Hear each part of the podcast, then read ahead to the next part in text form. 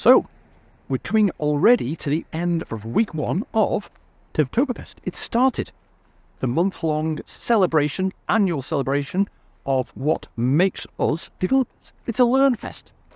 Great sessions, even better participation from you lot. So, yeah, we got three more weeks to go. Some of the great sessions this week, I just want to highlight. We had Martin Stenzig on Monday telling us how we can, showing us how we can make SAP extensibility a reality with SAP Cloud Application Programming Model, all in 60 minutes.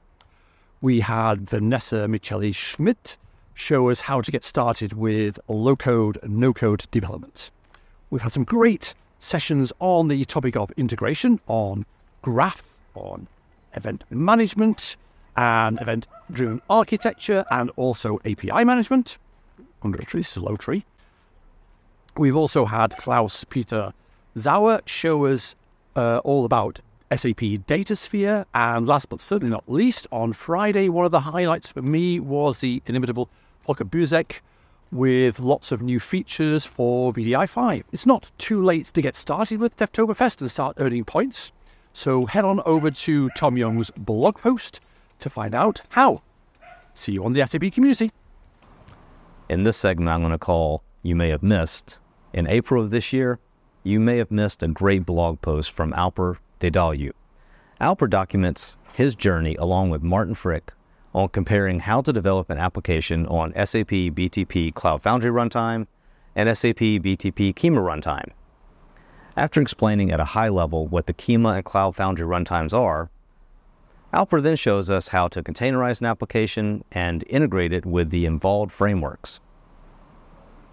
In the next sections, you'll dive into service management and consumption, extensibility, service mesh, multi-tenancy. Uh, there's so much more as well. So please, if you're looking to brush up on the differences between these two runtimes, if you just want to experiment and build an application and practice your skills with both runtimes, please give this blog post and all the associated content a really good look.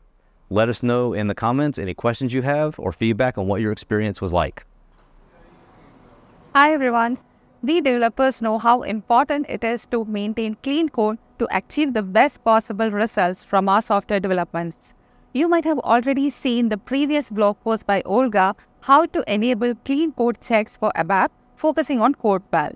In her recent blog post, she explains that now there is a free and open source version of CodePal for ABAP cloud checks, which is of course cloud enabled, hence can be executed in SAP BTP ABAP environment and is also remote enabled. Additionally, it provides quick fixes to automate and thus speed up the adaptation to clean ABAP. In this blog post, she points out some of the technical prerequisites, the detailed steps to install CodePal for ABAP Cloud Checks via ABAP Git, how to execute CodePal for ABAP Cloud Checks, as well as how to use quick fixes in an automated way. So, check out this blog post for more information and start implementing clean code in your ABAP Cloud developments. Thank you. Are you curious about the path to unleashing your developer potential? Well, you've come to the right place where ideas get real. A very warm welcome to those of you joining the application development and automation track at TechEd 2023. Our track is a great fit for you if you're interested in building apps, automating processes, and improving business sites.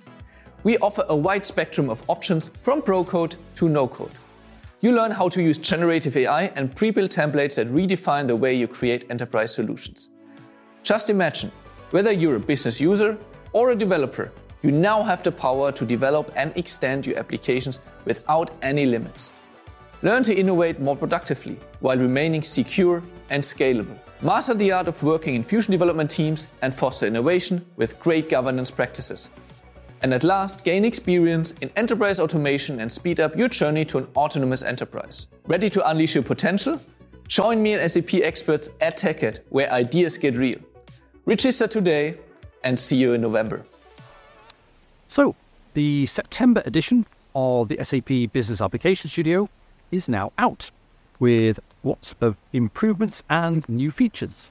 These are all described very nicely in Birgit Selbach's blog post. For example, the software as a service application subscription processes have been improved. And one of the improvements is basically automatic creation and mapping of routes. In another innovation, we have SAP Business One as a new system that's now available in the Service Center, meaning you can discover and start to consume services from these systems in your spaces. And last but not least, goodbye project page, hello storyboard page. This storyboard is now the start page for your dev spaces, and it's great. It contains a graphical representation of all your application components. Check out Birgit's blog post for all the details and lots more.